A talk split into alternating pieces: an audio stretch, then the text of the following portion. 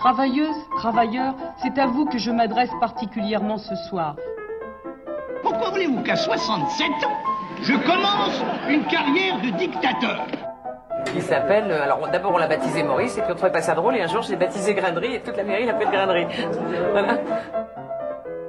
Bonne nuit les petits, faites de beaux rêves, tonton veille sur vous. Le risque d'importation de cas depuis Wuhan est modéré. Il est maintenant pratiquement nul puisque euh, la ville, vous le savez, est isolée. J'assume pleinement la responsabilité de cet échec et j'en tire les conclusions en me retirant de la vie politique après. Je vous demande de vous arrêter. No, no, no.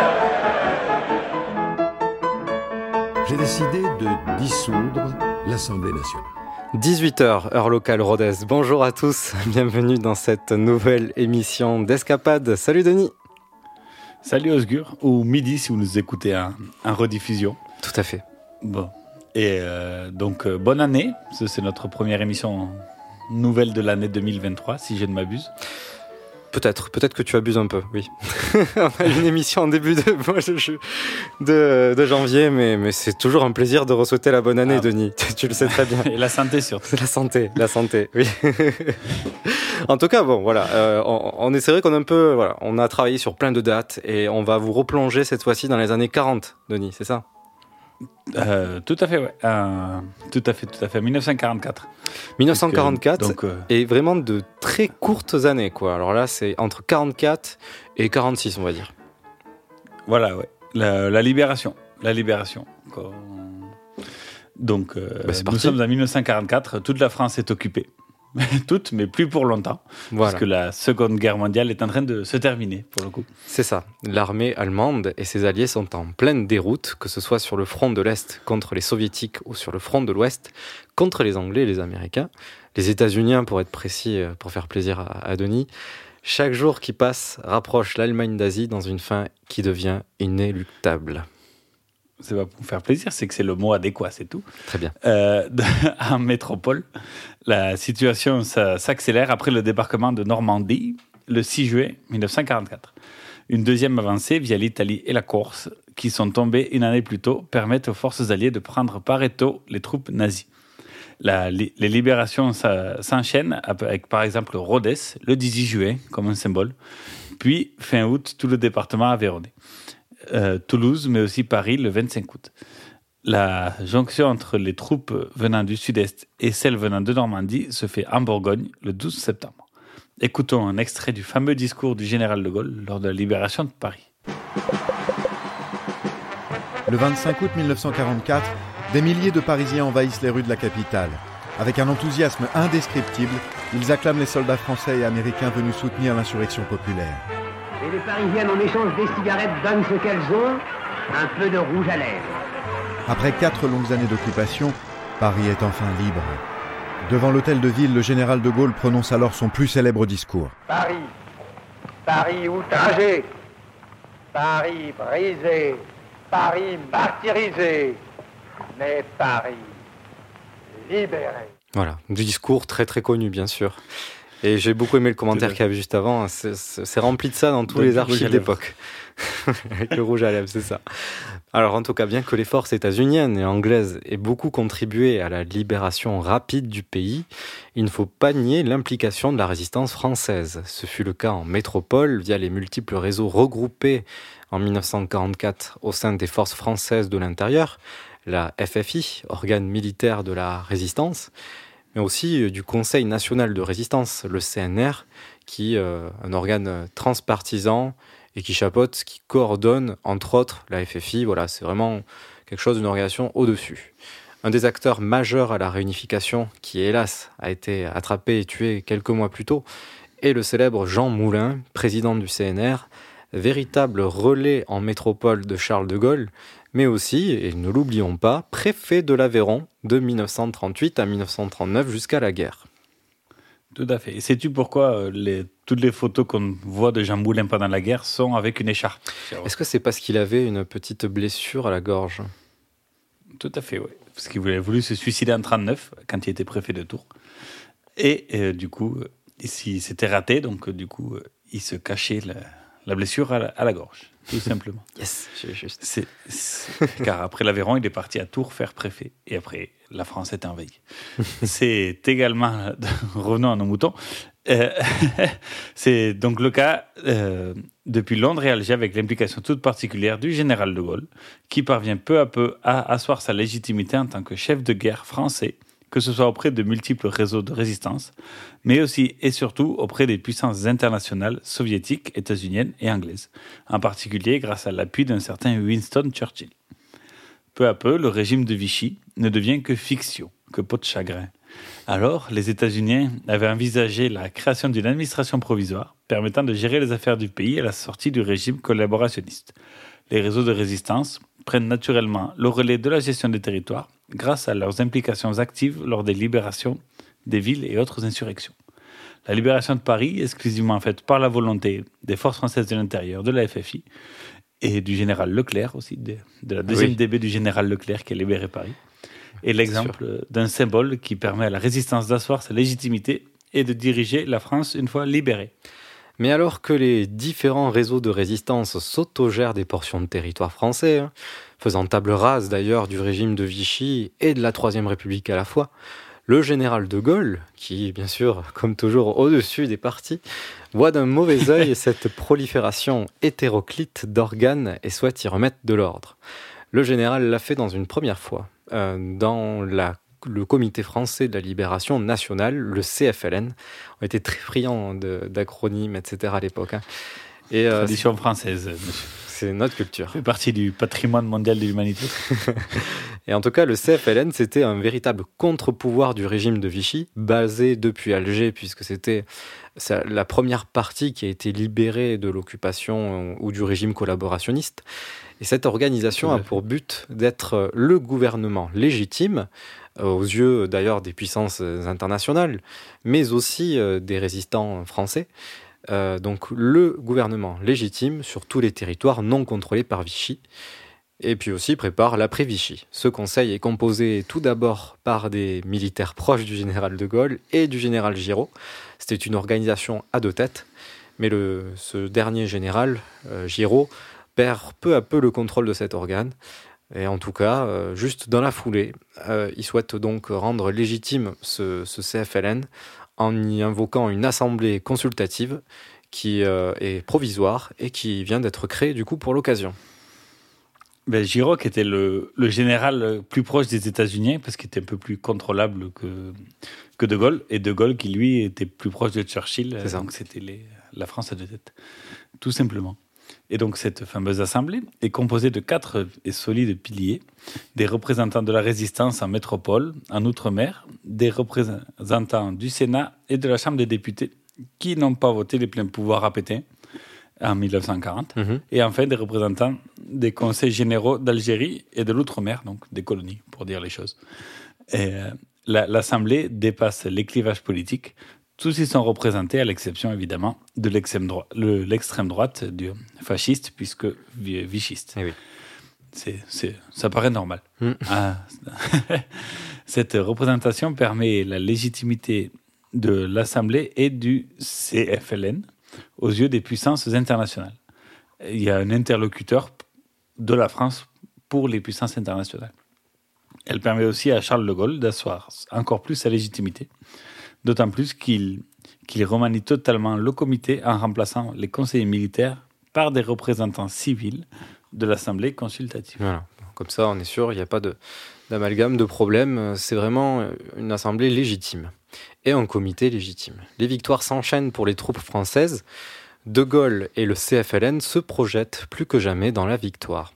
À cet effet, le 2 juin 1944, le comité passe à l'étape d'après et se nomme le Schruprüf, comme on l'appelait à l'époque Denis dans nos premières émissions. Le GPRF, plutôt le gouvernement provisoire de la République française. Ce gouvernement a alors pour rôle de faire tout le nécessaire pour le bon fonctionnement du pays une fois libéré, permettre le redémarrage économique et les avancées sociales nécessaires au bon déroulement des élections libres et démocratiques une fois la guerre proclamée. Euh, terminée. la proclamation de la guerre terminée. Ce serait dommage de recommencer. Son président reste le général de Gaulle et fait les déplacements et rencontres nécessaires pour asseoir la, la légitimité du GPRF partout sur le territoire métropolitain, et notamment d'ailleurs dans le Midi, où il y avait aussi un fort ancrage de résistants qui prenaient le relais de, de, de Vichy, euh, là où Vichy euh, perdait. Et rapidement, l'esprit de concorde prend le dessus, et un effort tout particulier est fait de la part du GPRF pour, canaliser les diverses forces de la résistance au sein de l'instance officielle mise en place. Au fil des défaites euh, des Allemands, du repli des troupes et de la libération des, des villes, le régime de Vichy perd peu à peu de facto son influence jusqu'à devenir inexistante. Et d'ailleurs, dès le 12 juillet 1944, les forces alliées reconnaissent euh, officiellement le GPRF comme gouvernement officiel. Disons que c'était de facto euh, l'été euh, 1944 et ça a été officialisé dans les textes fin octobre. À cela s'ajoute la publication d'une ordonnance le 9 août 1944 stipulant le rétablissement complet de la République. Euh, puisque pour euh, les partisans du GPRF, d'ailleurs, la République a été juste mise entre parenthèses, mais elle ne s'est pas Tout arrêtée fait, légalement. légalement. Et du coup, de fait, voilà, c'est toute la légitimité de ce GPRF de dire ben, on, on est dans la continuité et on va annuler toutes les décisions prises après 1940 sous réserve quelques textes qui permettent d'assurer le bon fonctionnement de, de l'État le temps de la transition. Et c'est pour ça qu'Albert Lebrun, qui était président de la République, euh, un poste euh, qui sert à rien, en 1939, Oui, de la Troisième en 1944, allait voir De Gaulle. euh, Du coup, je, je redeviens président de la République.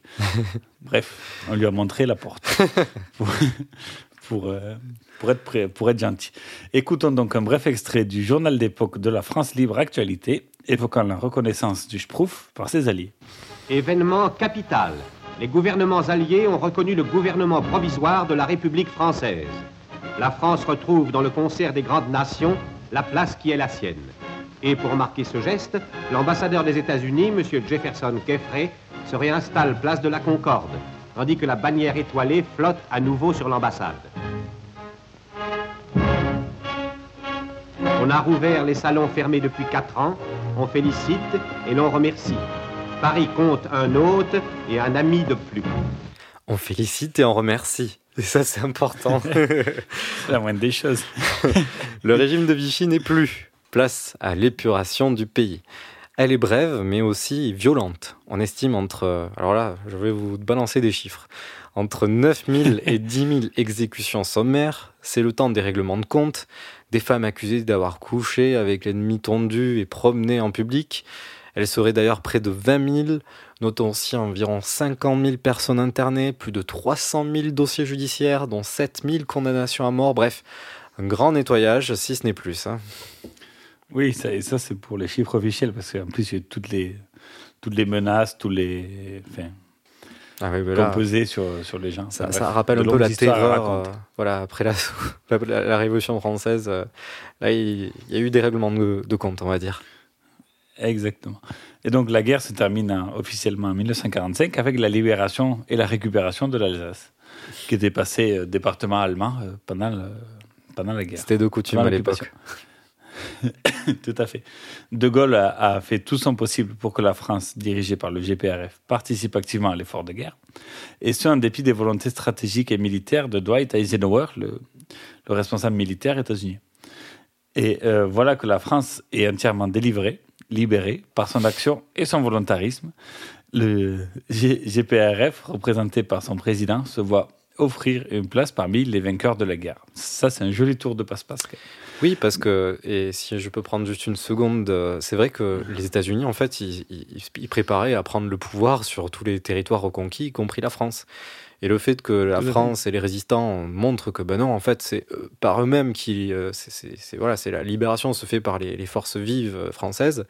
Ça permet en fait d'occuper la place laissée vide par Vichy et d'éviter d'avoir un, un gouvernement provisoire, en fait, euh, instrumentalisé depuis les États-Unis. Exactement. Donc, même si De Gaulle n'apparaît sur la photo de, la, de, de Yalta, Voilà. la, pardon, la France va octroyer d'une zone d'occupation en Allemagne, donc qui est divisée en quatre zones d'occupation.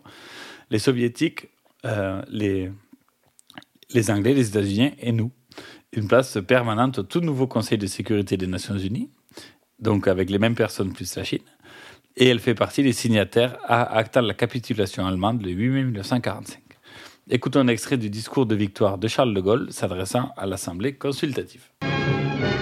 L'Assemblée consultative a célébré la victoire au cours d'une séance mémorable. Au hasard des arrivées, voici M. Louis Saillant, Mme Delaunay, M. Marcel Cachin, M. Dietelm, M. Pleven, qui précède le général de Gaulle.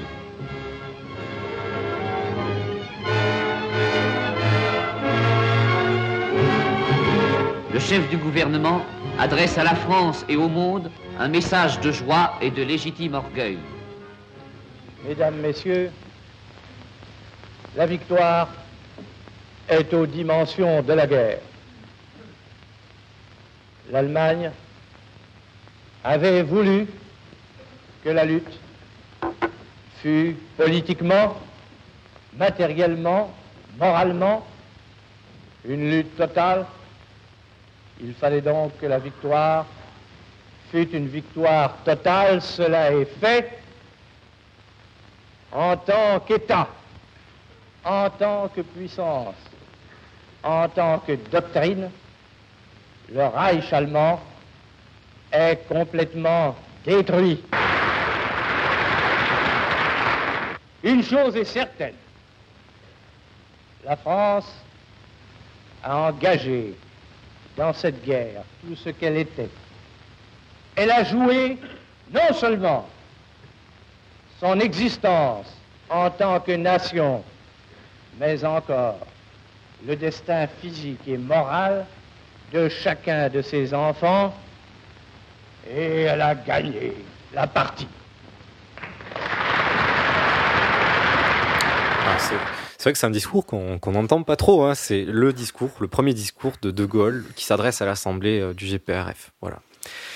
J'avoue, celui-là, il n'est pas trop enseigné. Pourtant, il est bien. Il est bien. Il est bien. Et puis, il est beaucoup plus long que ça. vous, pouvez, euh, vous pouvez vous documenter. Et sans, et sans fiche à l'époque. Sans fiche. Ça, il n'y avait pas de prompteur, il n'y avait rien du tout. Et je vous, c'est vrai, il n'y avait pas de fiche. Il s'adressait directement, les yeux dans les yeux, mais sans mentir cette fois-ci, aux parlementaires. Euh, donc voilà, maintenant, maintenant que la libération a eu lieu, place à la relance économique. Et on va le voir, c'est en particulier via les nationalisations, qui n'était pas un gros mot à l'époque. Maintenant que la défaite allemande est actée, place à la reconstruction du pays. Car oui, en 1945, la France se trouve dans un piteux état, sort de guerre. Les voies de communication sont extrêmement endommagées, que ce soit par les actes de sabotage de la résistance ou bien aussi par les nazis lors de leur repli. 12 000 ponts. Ou les bombardements alliés aussi. Voilà. Mais alors là, toutes les raisons possibles, vous pouvez les imaginer, euh, elles ont eu lieu. Bah, le résultat, c'est 12 000 ponts, 6 000 kilomètres de rails et tous les ports maritimes qui sont à reconstruire. Il en est de même pour les immeubles qui mettent près d'un million cinq personnes euh, sans abri dehors. Et tout est à reconstruire vite, très vite, pour éviter une famine déjà bien entamé pendant la guerre. La mortalité infantile est vraiment à son plus haut. C'est euh, l'état d'urgence, ça on peut le dire. Et oui, et donc il y a même encore les tickets de rationnement qui vont durer jusqu'à 1949, donc cinq ans après la fin, de la guerre.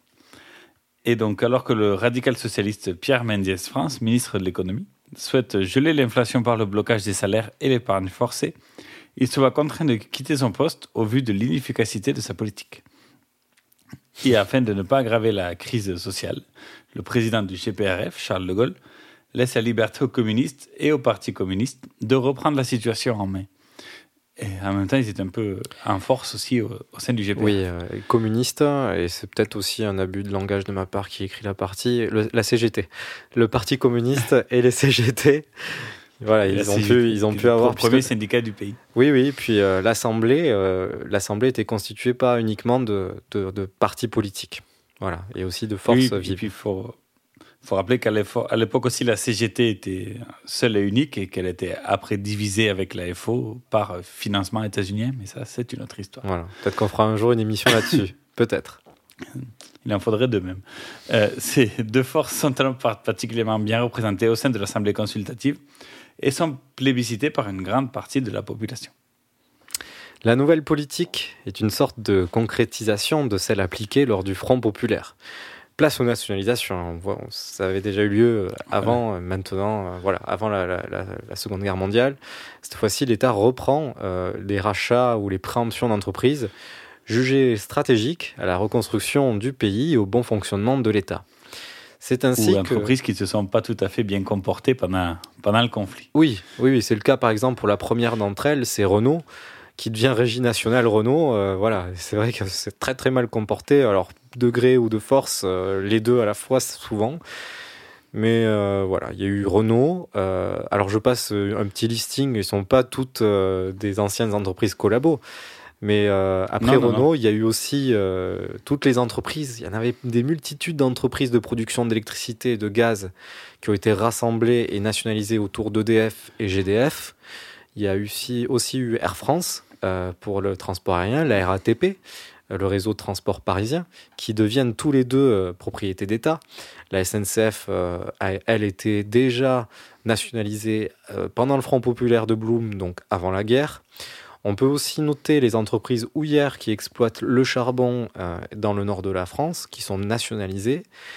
On a aussi la Banque de France, le Crédit Lyonnais, euh, la SOG, la Société Générale, qui deviennent aussi entreprises d'État. Et on a aussi les assurances AGF, qui sont devenues euh, propriétés euh, publiques. Donc, écoutons un extrait du journal des actualités françaises diffusé le 30 mars 1945 sur la nationalisation des houillères du Nord. Les houillères sont nationalisées, exposait hier M. Lacoste. L'État exploite lui-même les houillères dans l'intérêt exclusif de la nation et non au profit de particuliers. Pour y parvenir, il prend possession de toutes les installations nécessaires. À la tête du système, des mandataires de la nation exercent toutes les fonctions de direction et de commandement à la place des mandataires des intérêts capitalistes qui y étaient précédemment installés. L'élimination de cette dernière catégorie d'intérêts est vraiment la caractéristique essentielle de l'ensemble de l'opération. Ainsi, une première industrie clé, le charbon, doit quitter le cycle de l'intérêt privé pour entrer totalement dans celui de l'intérêt public.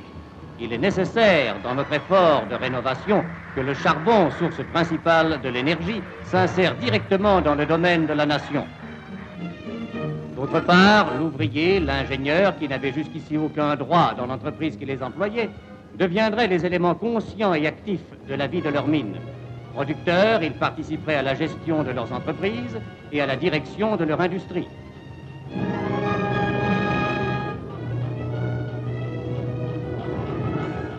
Les gueules noires qui peignent dans les galeries et ne retrouvent que le soir le ciel et la couleur de la vie, sont appelés les premiers à devenir en fait et en droit les associés de la nation elle-même. Le mineur du Nord qui vit entre son puits et son coron est aujourd'hui le pivot d'une immense expérience. Pour la première fois en France, une industrie de base va être exploitée par les mandataires de la nation et par eux seuls, dans l'intérêt de la nation et dans cet intérêt seul. L'expérience commence. Le peuple des mineurs la réussira-t-il? Regardez ces visages. Ils sauront le vouloir.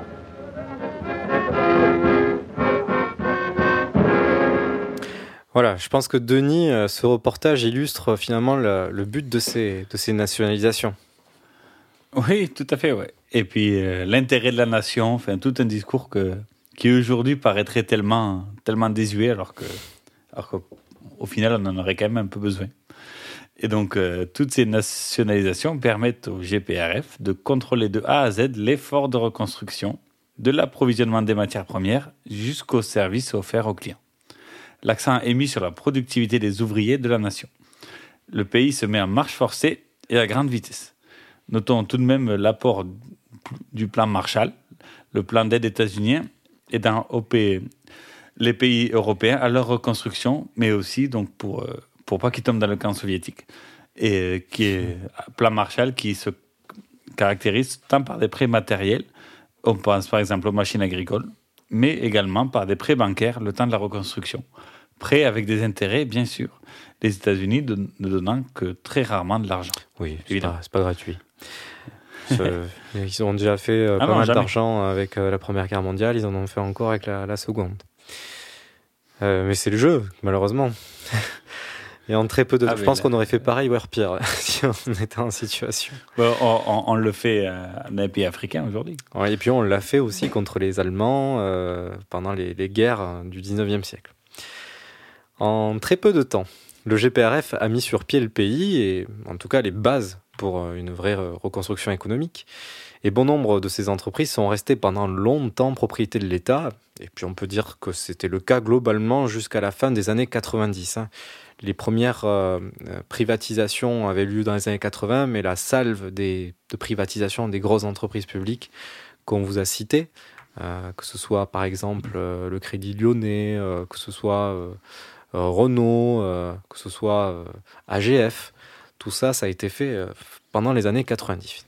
Donc on voit que le GPRF a contribué à la création d'un État-providence, là pour aider chaque citoyen grâce à un arsenal d'entreprises et de services publics, mais pas que. Pour un État-providence complet, l'État met en place des réformes sociales permettant aux simples citoyens de sortir à court terme d'une misère presque inéluctable. On va se faire une petite pause, Denis, une petite pause musicale, Oui. euh, puisque là, il faut souffler. Chanson d'époque. On va souffler, on va célébrer, on va célébrer la joie, une chanson d'époque. Maurice Chevalier sur Radio Temps Rodez, et oui, on va s'écouter du Maurice Chevalier avec son titre C'est connu. bien Maurice Chevalier. C'est comment? C'est bien Maurice Chevalier. C'est très très Bonne bien. C'est très très bien. Alors je pense que ça passe très très peu sur la playlist de Radio Temps Rodez. C'est pour ça qu'on va, on va mettre un petit quota à 1945 euh, sur cette radio. Et on va s'écouter le succès de l'époque qui s'appelle Fleur de Paris.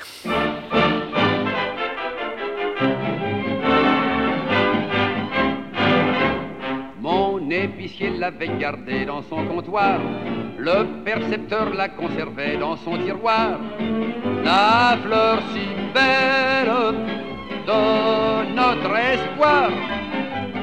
Le pharmacien la dorlotait dans un bocal, l'ex-caporal en parlait à l'ex-général, car c'était elle, notre idéal.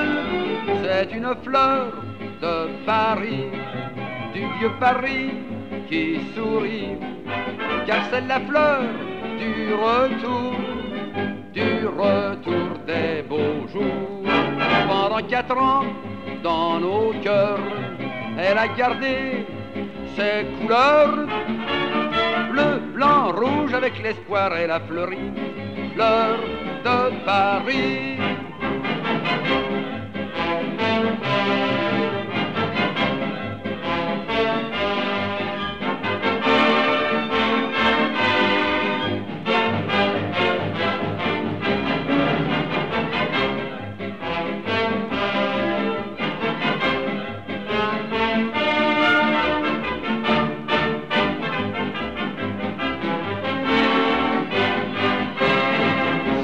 Fleur de chez nous, elle a fleuri de partout, car c'est la fleur du retour, du retour des beaux jours.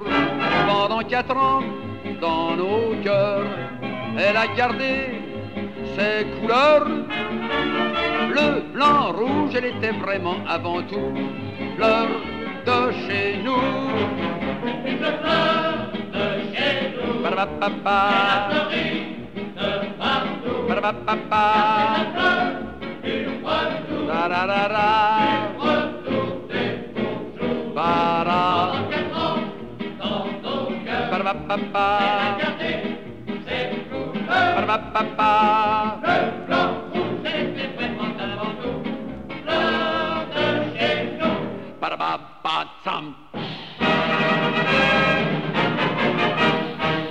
C'était Maurice Chevalier sur Radio Temps Rodez, Fleur de Paris. Donc euh, voilà. Son beau canotier. C'est la, c'est la fête, c'est la fête, euh, c'est la sortie de guerre. On retrouve, on retrouve quelque part euh, les, les jolies choses de l'avant-guerre. Mais, Et mais bon, qui revient. on est encore en phase de construction et là, c'est- on va parler de, de construction sociale. On revient Tout donc les avancées sociales du GPRF qui ont marqué le temps. On- on va le voir de suite. La période du GPRF est encore remémorée aujourd'hui comme la période du développement de nombreuses avancées sociales. Que ce soit par exemple sur le modèle social dit euh, à la française, euh, qui plonge une grande partie de ses racines dans l'après-guerre, dont par exemple une des plus emblématiques réformes qui est Vous la connaissez tous, la sécurité sociale. Et oui, ça vient du GPRF. On doit sa mise en place grâce à un homme aujourd'hui oublié, Ambroise Croizat.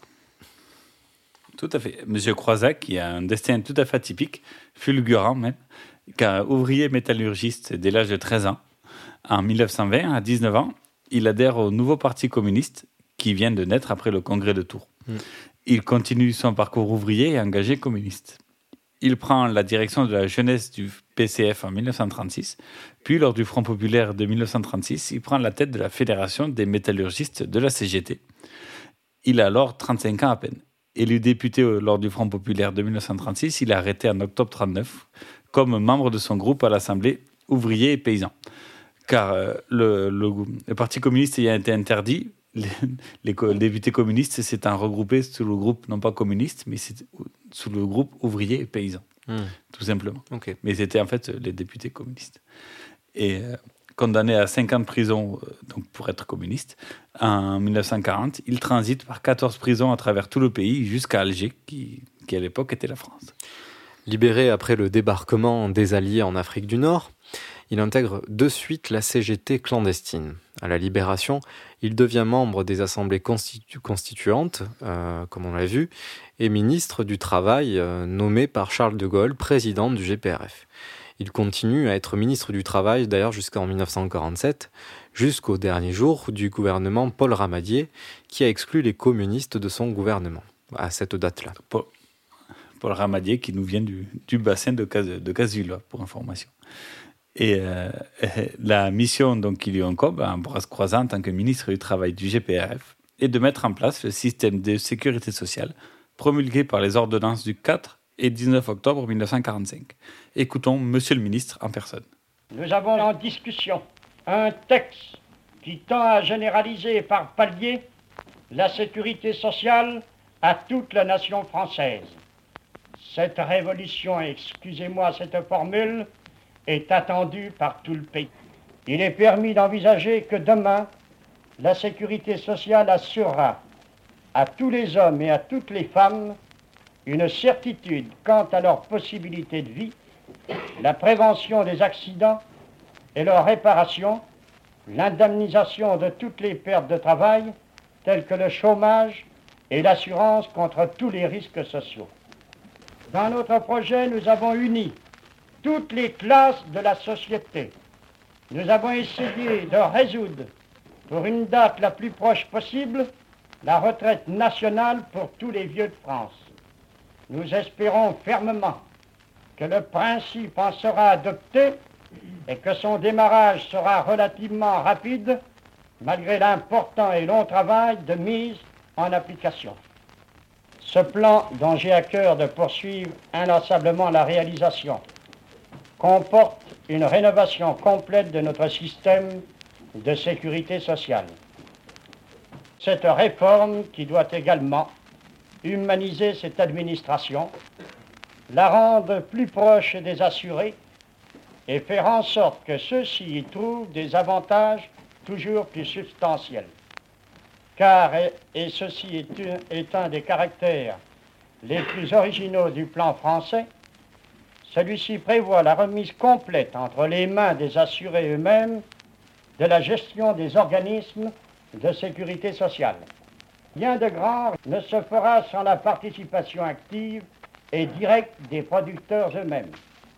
L'association de tous les Français, sans exception, à cette œuvre de solidarité nationale prouvera au monde le caractère hautement social de cette nouvelle République que nous voulons vraiment démocratique, forte et indépendante. Un discours plein de, voilà, de convictions politiques. euh. Là, il y a, Tout à fait. là, il y a du sens. Humaniser l'administration, démocratie directe et tout ça. c'est- Là, il y a du sens. Ça, manque aujourd'hui, ça manque tout ça. Et euh, donc, ambitieux objectif du gouvernement est d'universaliser la sécurité sociale à toute la société, à tous les travailleurs, et même d'universaliser à terme la retraite.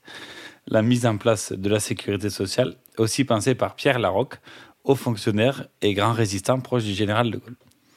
La même année, l'Union nationale des associations familiales, l'UNAF, est instituée, représentante officielle des intérêts des familles et partenaires de l'État, et reçoit une dotation issue du budget de la politique familiale.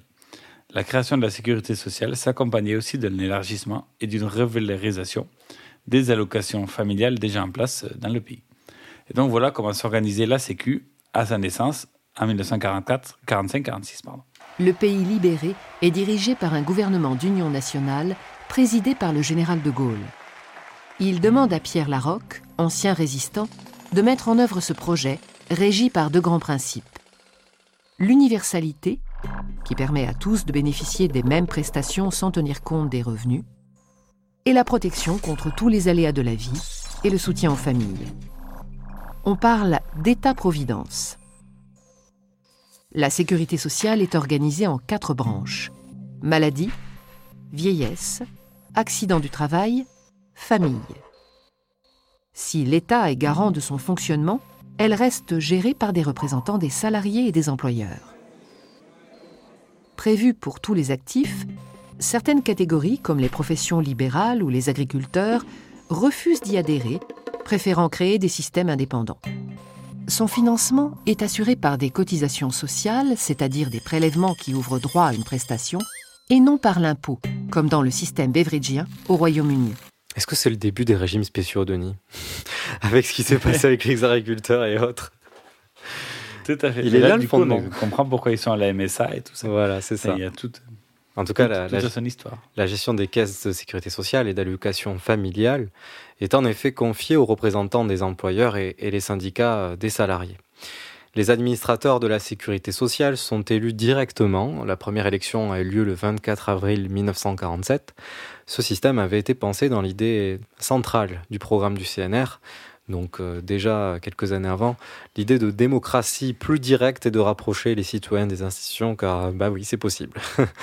Par ailleurs, pendant longtemps, la sécurité sociale a été universelle et à 100%. Les mutuelles que l'on connaît aujourd'hui ont pris de l'importance à partir des années 70, après le deuxième choc pétrolier. Ces mutuelles existaient déjà, mais de manière marginale et n'avaient pas la fonction de prévoyance telle que l'on connaît aujourd'hui et de complémentaire. Rappelons aussi que l'assurance chômage telle que l'on la connaît aujourd'hui est née en 1958, soit 13 ans après euh, le GPRF. Autre mesure emblématique du GPRF est celle de la création de l'École nationale d'administration le 9 octobre 1945. Elle a, un Située à nom- Paris. elle a peut-être un nom plus connu, hein, l'École nationale d'administration. Euh, l'ENA. Exact, voilà. Enfin, elle, l'avait parce qu'elle est morte. Enfin, elle est, euh, elle est dissoute. Elle était remplacée. Oui, voilà. Et- On va changer son nom. Tout à fait. Et donc, située à Paris, euh, elle, dé- elle déménage à Strasbourg en 1991 afin de di- disparaître donc en 2021 sous le gouvernement Macron à la suite de la crise des Gilets jaunes. Oui. L'idée d'une institution pour former les cadres de la République n'est pas nouvelle. Déjà, la Deuxième République en avait monté une sur pied sous l'égide du ministre de l'Instruction, M. Hippolyte Carnot, en 1848.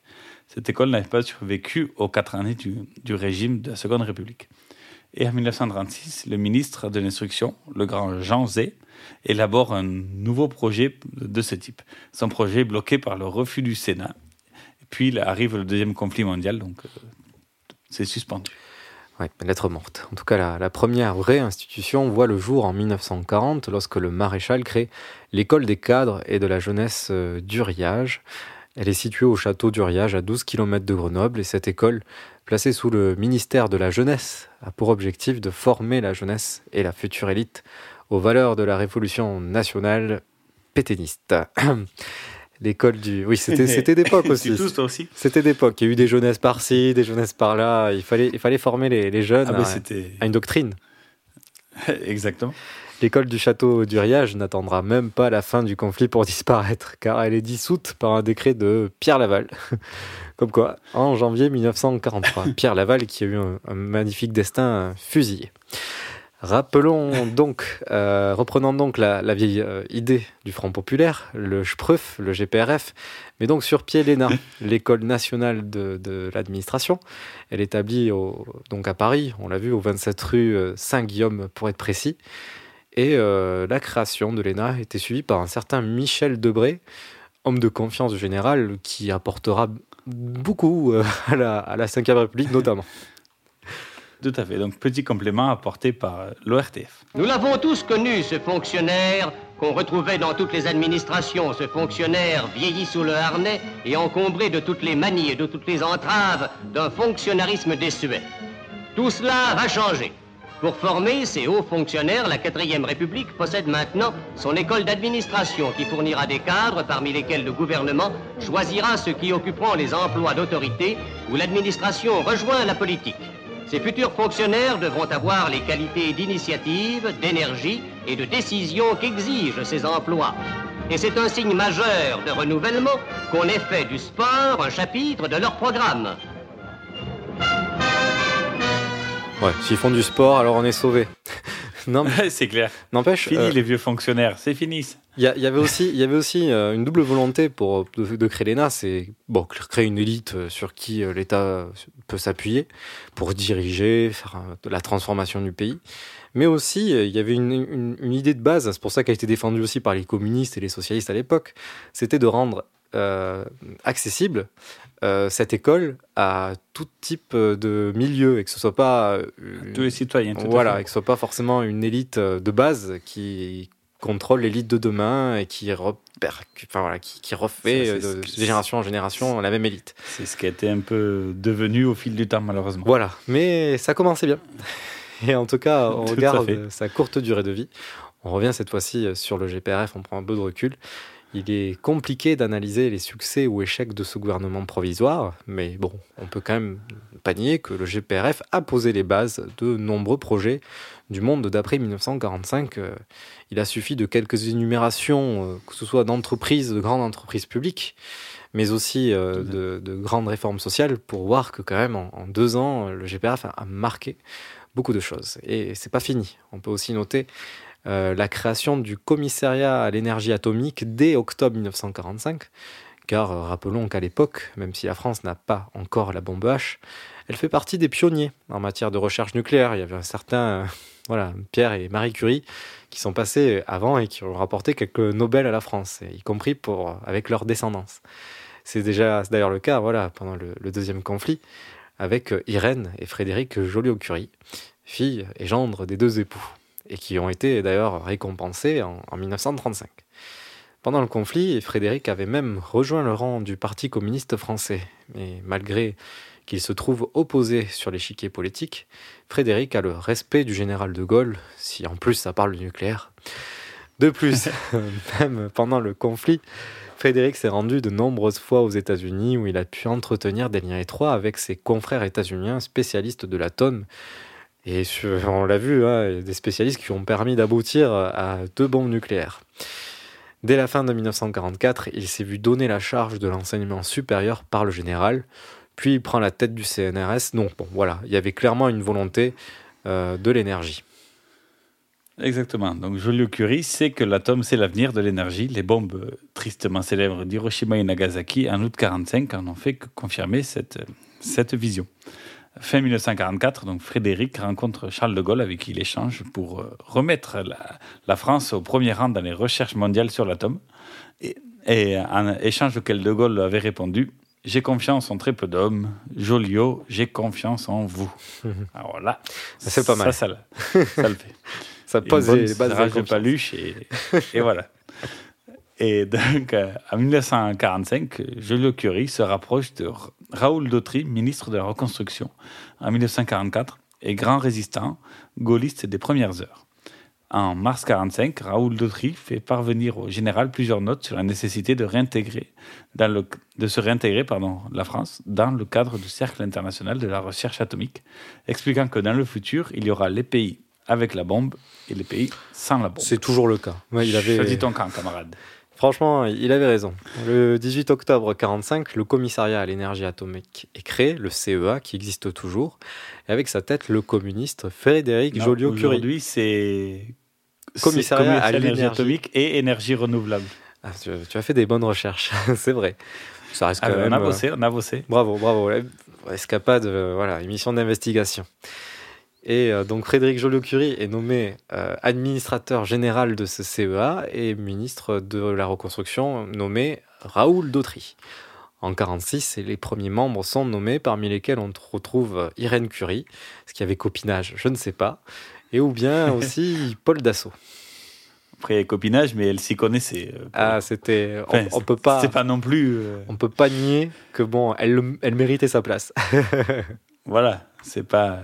C'est pas d'autres copinages euh, récents dont on taira les noms. Donc, les travaux de Joliot-Curie ont permis la naissance de Zoé, la, la, petite, la première, la, la petite fille du, du CEA, la première pile nucléaire française. Voilà, et rien à Zoé, voir car avec la voiture. Non, tout à fait. Mais peut-être parce que c'est une voiture électrique. Tout à fait. Bref, euh, Zoé car Z pour zéro, euh, zéro, le O pour oxyde d'uranium et le E pour l'eau. Écoute- tout simplement. Écoutons un petit extrait, c'est ça? Allons-y. Voilà. Près de Paris, au fort de Châtillon, la première pile atomique française commencée en 1945, Zoé, est entrée en service. Et M. Vincent Auriol, président de la République, a assisté aux premiers essais de cet engin qui développera sous peu une puissance de quelques kilowatts. Dû aux travaux de M. Frédéric Joliot-Curie et de ses assistants, la première pile atomique construite en Europe fournira les radioéléments artificiels réclamés par les hôpitaux et les laboratoires. Et oui, c'est pas que pour faire la guerre le nucléaire, c'est aussi pour la Non. santé par exemple. Ou pour faire de la radio. Oui, mais de la radio pour la santé. Parce que la radio pour faire des émissions de radio en, nu- en nucléaire, bon. Ben, sans, sans- sans nucléaire, sans, sans nucléaire, bon, en Aveyron, on aurait les barrages, mais sinon, euh, Ah oui, pas beaucoup dans ce sens-là, tout à fait. J'ai cru par rapport aux ondes radio. J'étais là, pff, là, Ah, non, non. le rayonnement, Non, pour, ion- nous. le, le rayonnement risque d'être- dangereux. Là. Alors on vous rassure, il n'y a pas de nucléaire pour diffuser euh, sur euh, Radio Temps Rodez à, Rodez. Voilà, on vous, on, on le garantit. Donc, euh, revenons à, à Frédéric Joliot-Curie, qui, qui s'est fait, qui a pris un coup de chausson, qui s'est fait renvoyer du CEA en 1950, car trop proche du Parti communiste français. Car le, le CEA, et oui, parce que le Parti communiste était bien à la reconstruction au tout début, mais, mais quand la guerre froide s'installe, de suite, euh, ça commence à puer. C'est pas pareil. Donc, on les dégage petit à petit. Et euh, que- quand il faut battre les nazis, euh, les communistes, c'est bien, mais après, c'est moins bien. Bref, le, donc, le commissariat à l'énergie atomique a permis à la France de se repositionner sur l'échiquier international de la recherche atomique et de se pourvoir de la dissuasion nucléaire en 1960. Dernier point clé du GPRF était l'autorisation du droit de vote des femmes dès la libération à l'été 1944, mais on va en parler après petite euh, interlude musicale. Oui, que tu as choisi. Euh, Quel était ton critère, Denis, pour nous présenter euh, la chanson qui arrive? Euh, que, ben, on n'a pas voulu parler de rendre hommage à Boris Vian, qui était un des grands jazzmen de, de l'époque, de Saint-Germain, 46-48, donc de l'époque du GPRF, tout simplement. Donc nous allons écouter. Et chanté par Michel Arnaud, d'un texte de Boris Vian, Ne vous mariez pas, les filles.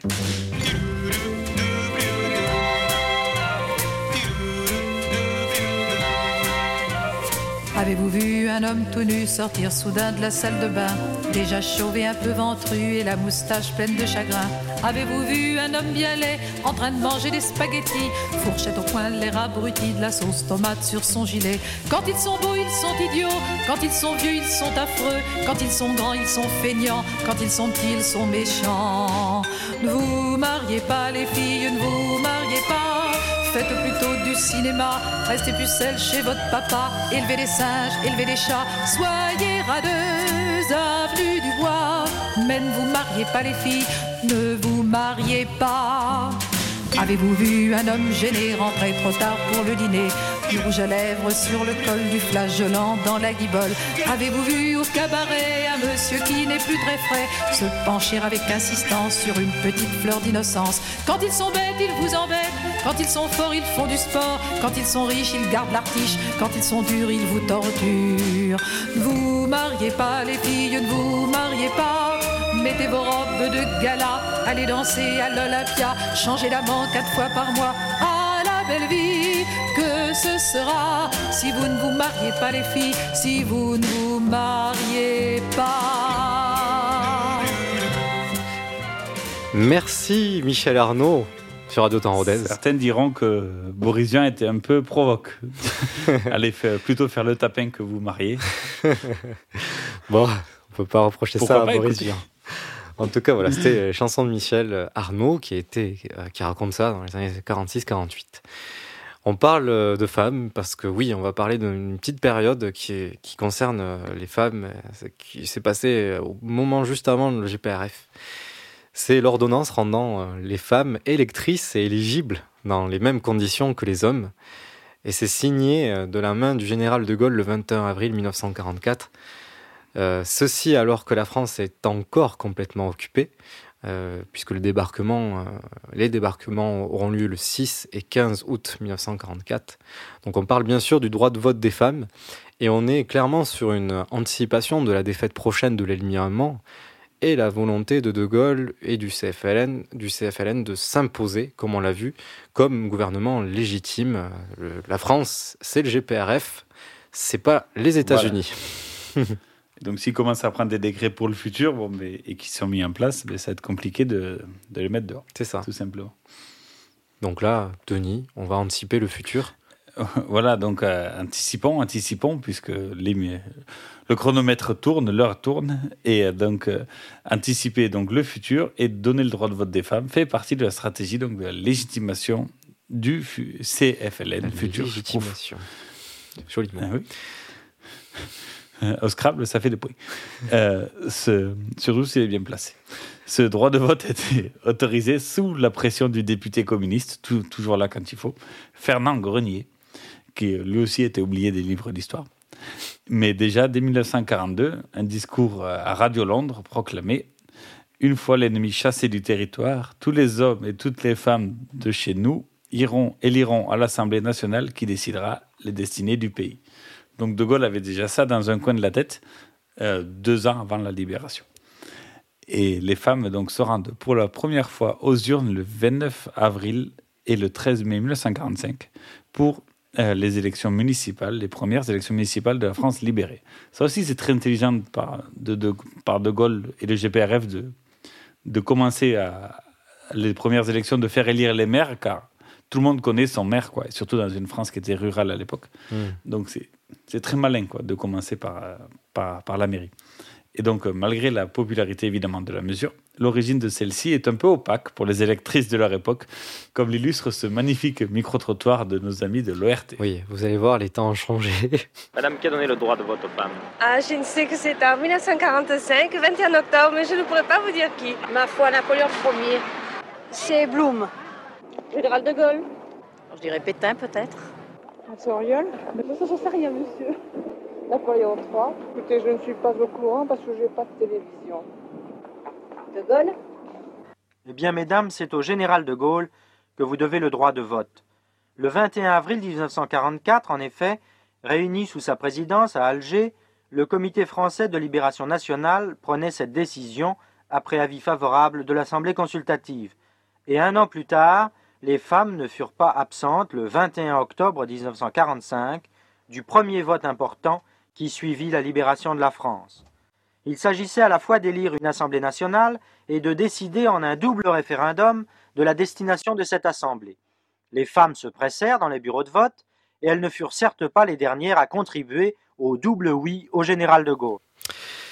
Oui, et encore oui. Euh... Quoi, même à l'époque. Ça, c'est drôle. Et puis, merci le RTF d'avoir choisi plein d'accents de tous les coins du pays. Ah oui, ça, ça c'est vrai. C'était représentatif, là, pour le coup. Beau travail journalistique. Après, juste un petit mot, euh, voilà, c'est aussi euh, pour remercier, euh, quelque part, euh, les femmes euh, d'avoir contribué à l'effort de guerre pendant que le, les, les, hommes étaient, étaient sur le front. Beaucoup de femmes faisaient fonctionner le pays et l'économie de guerre derrière. Donc, c'était aussi la Tout moindre des choses de rendre l'appareil. Et puis, euh, on était euh, ou le dernier pays européen à l'avoir autorisé. Donc, euh, c'est ça. aussi, il fallait.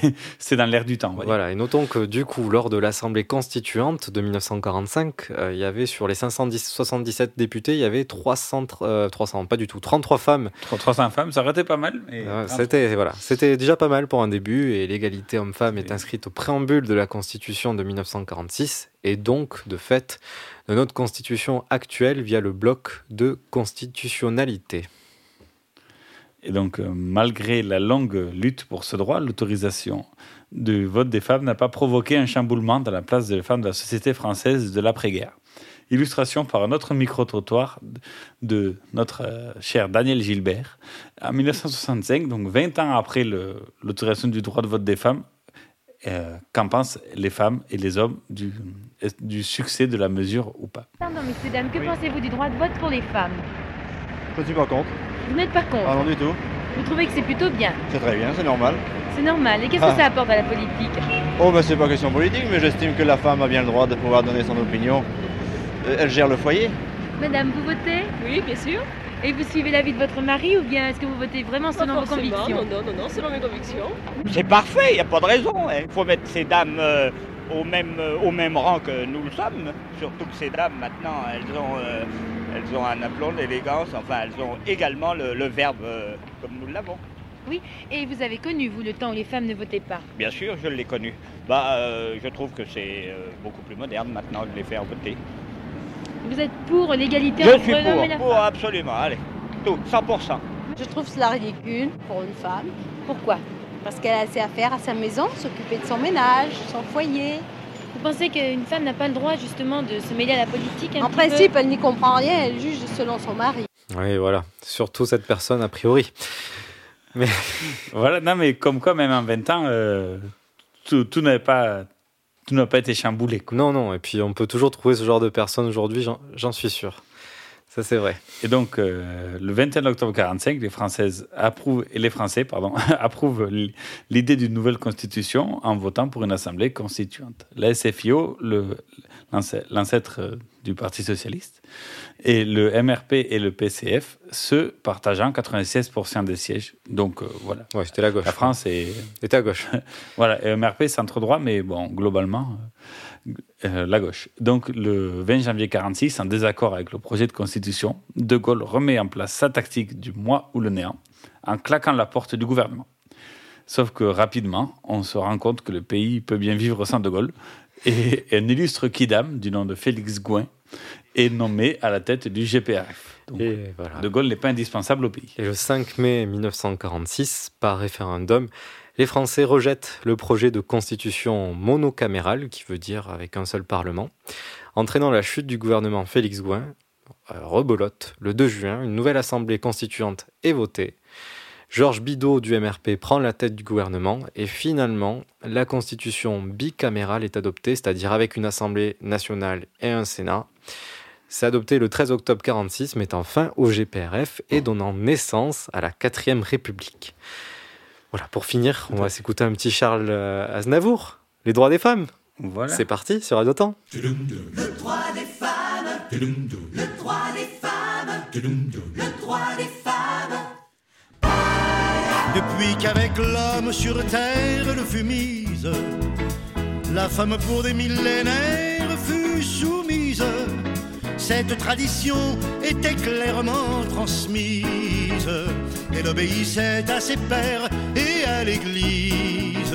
Le droit des femmes, le droit des femmes n'est plus, je le proclame, ce que jadis il fut. Ces dames se sont battus mais l'ont eu le droit des femmes et ne le lâcheront plus. Bien les choses ont évolué depuis que Rome voulait les culpabiliser pour une pomme. Les femmes se sont libérées, il faut voir comme il faudra nous y habituer, nous les bons hommes. Le droit des femmes, le droit des femmes n'est plus, je le proclame, ce que jadis il fut, ces dames se sont battues mais l'ont eu le droit des femmes et ne le lâcheront plus. Souvent nos mères ont vécu l'insupportable, subissant bafoués et cocules inacceptables.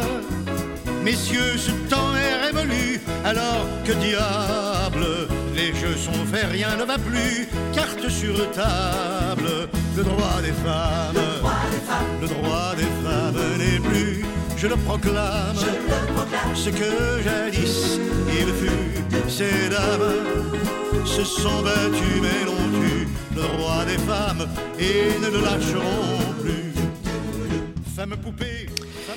Merci de nous avoir écoutés pour cette euh, 76e émission d'Escapade diffusée Merci. sur Radio Temps Rodez. Merci Denis.